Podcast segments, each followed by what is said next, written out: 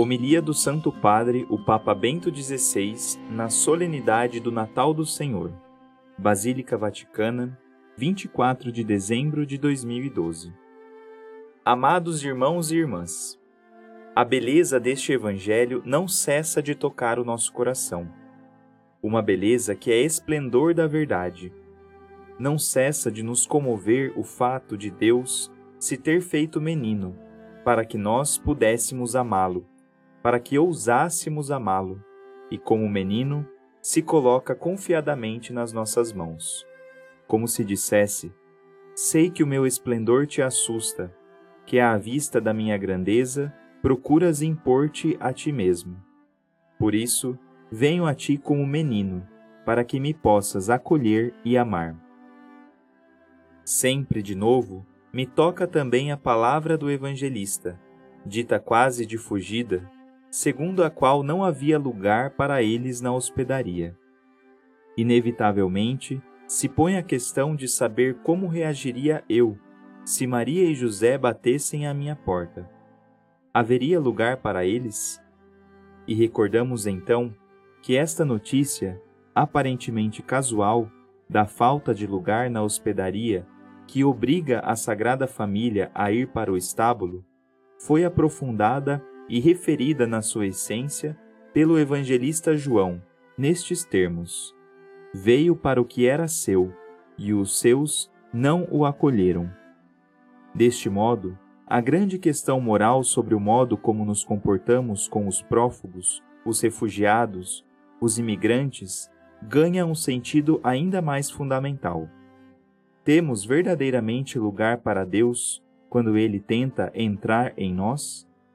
Temos tempo e espaço para Ele? Porventura, não é ao próprio Deus que rejeitamos? Isto começa pelo fato de não termos tempo para Deus. Quanto mais rapidamente nos podemos mover, quanto mais eficazes se tornam os meios que nos fazem poupar tempo, tanto menos tempo temos disponível. E Deus, o que diz respeito a Ele, nunca parece uma questão urgente. O nosso tempo já está completamente preenchido. Mas vejamos o caso ainda mais em profundidade. Deus tem verdadeiramente um lugar no nosso pensamento? A metodologia do nosso pensamento está configurada de modo que, no fundo, ele não deva existir. Mesmo quando parece bater à porta do nosso pensamento, temos de arranjar qualquer raciocínio para o afastar.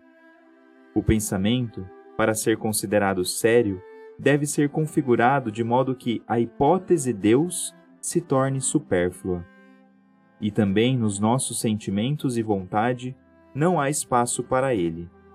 Queremos-nos a nós mesmos, queremos as coisas que se conseguem tocar, a felicidade que se pode experimentar o sucesso dos nossos projetos pessoais e das nossas intenções. Estamos completamente cheios de nós mesmos, de tal modo que não resta qualquer espaço para Deus. E por isso, não há espaço sequer para os outros, para as crianças, para os pobres, para os estrangeiros. A partir de uma frase simples como esta, sobre o lugar inexistente na hospedaria, podemos dar-nos conta da grande necessidade que há desta exortação de São Paulo. Transformai-vos pela renovação da vossa mente. Paulo fala da renovação, da abertura do nosso intelecto. Fala, em geral, do modo como vemos o mundo e a nós mesmos. A conversão de que temos necessidade deve chegar verdadeiramente até as profundezas da nossa relação com a realidade.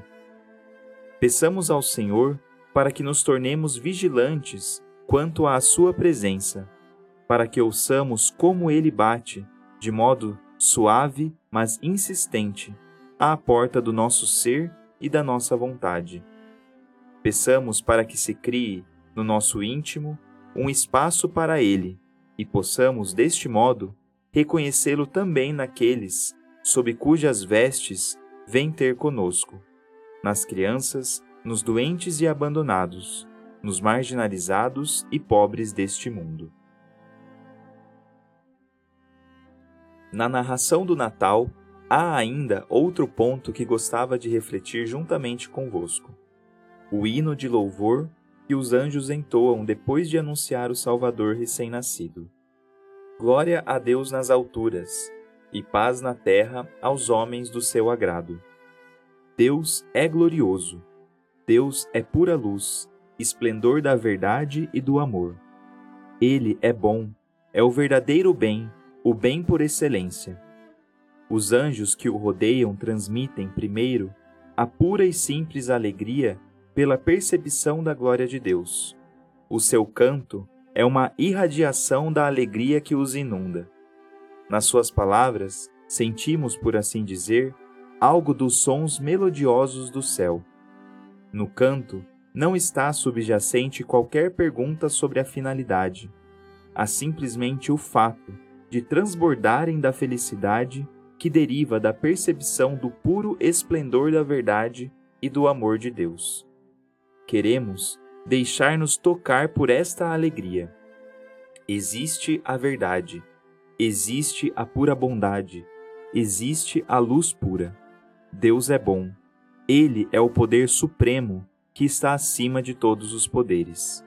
Nesta noite, deveremos simplesmente alegrar-nos por este fato, juntamente com os anjos e os pastores. E com a glória de Deus nas alturas, está relacionada à paz na terra entre os homens, onde não se dá glória a Deus, onde ele é esquecido ou até mesmo negado, também não há paz. Hoje, porém, há correntes generalizadas de pensamento que afirmam o contrário. As religiões, mormente o monoteísmo, seriam a causa da violência e das guerras no mundo. Primeiro, seria preciso libertar a humanidade das religiões para se criar então a paz. O monoteísmo, a fé no único Deus, seria prepotência, causa de intolerância, porque pretenderia, fundamentado na sua própria natureza, impor-se a todos com a pretensão da verdade única. É verdade que na história o monoteísmo serviu de pretexto para a intolerância e a violência. É verdade que uma religião pode adoecer e chegar a contrapor-se à sua natureza mais profunda, quando o homem pensa que deve ele mesmo deitar mão à causa de Deus, fazendo assim de Deus sua propriedade privada.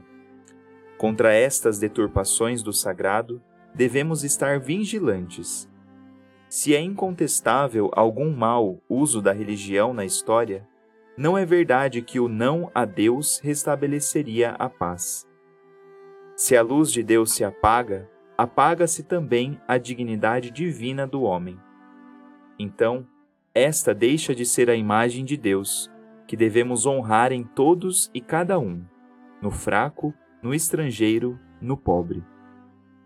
Então, deixamos de ser todos irmãos e irmãs, filhos do único Pai, que a partir do Pai se encontram interligados uns aos outros.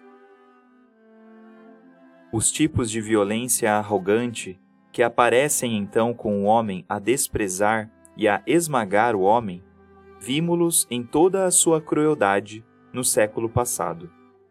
Só quando a luz de Deus brilha sobre o homem e no homem, só quando cada homem é querido, conhecido e amado por Deus, só então, por mais miserável que seja a sua situação, a sua dignidade é inviolável.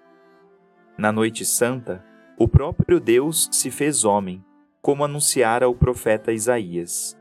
O menino nascido aqui é Emanuel, o Deus conosco.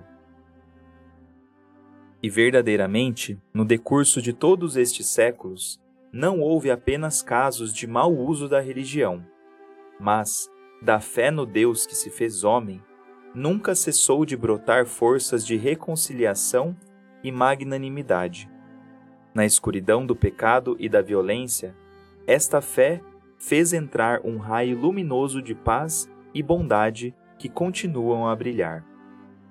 Assim, Cristo é a nossa paz e anunciou a paz àqueles que estavam longe e àqueles que estavam perto. Quanto não deveremos nós suplicar-lhe nesta hora? Sim, Senhor, anunciai a paz também hoje a nós, tanto aos que estão longe como aos que estão perto.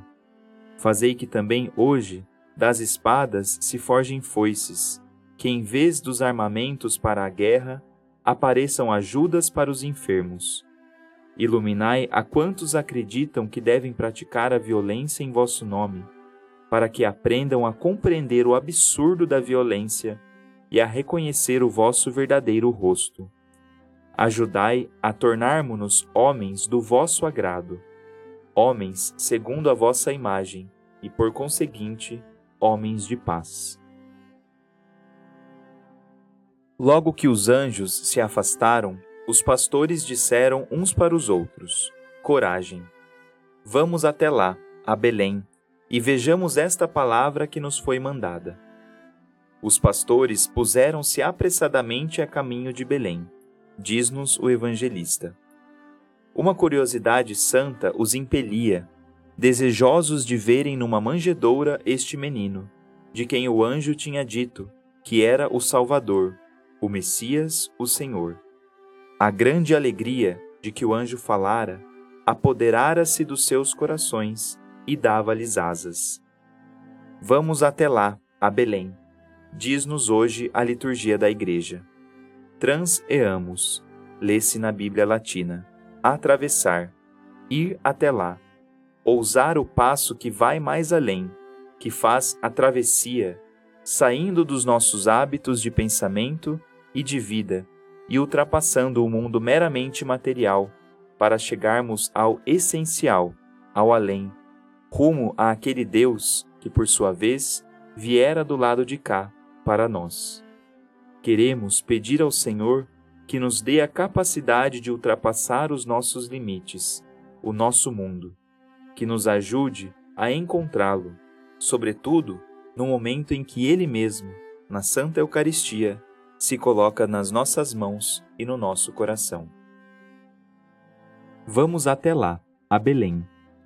Ao dizermos essas palavras uns aos outros, como fizeram os pastores, não devemos pensar apenas na grande travessia até junto do Deus vivo, mas também na cidade concreta de Belém, em todos os lugares onde o Senhor viveu, trabalhou e sofreu. Rezemos nessa hora pelas pessoas que atualmente vivem e sofrem lá. Rezemos para que lá haja paz. Rezemos para que israelitas e palestinos possam conduzir a sua vida na paz do único Deus e na liberdade. Peçamos também pelos países vizinhos, o Líbano, a Síria, o Iraque e etc., para que lá se consolide a paz. Que os cristãos possam conservar a sua casa naqueles países onde teve origem a nossa fé. Que cristãos e muçulmanos construam, juntos, os seus países na paz de Deus. Os pastores apressaram-se. Uma curiosidade santa e uma santa alegria os impelia.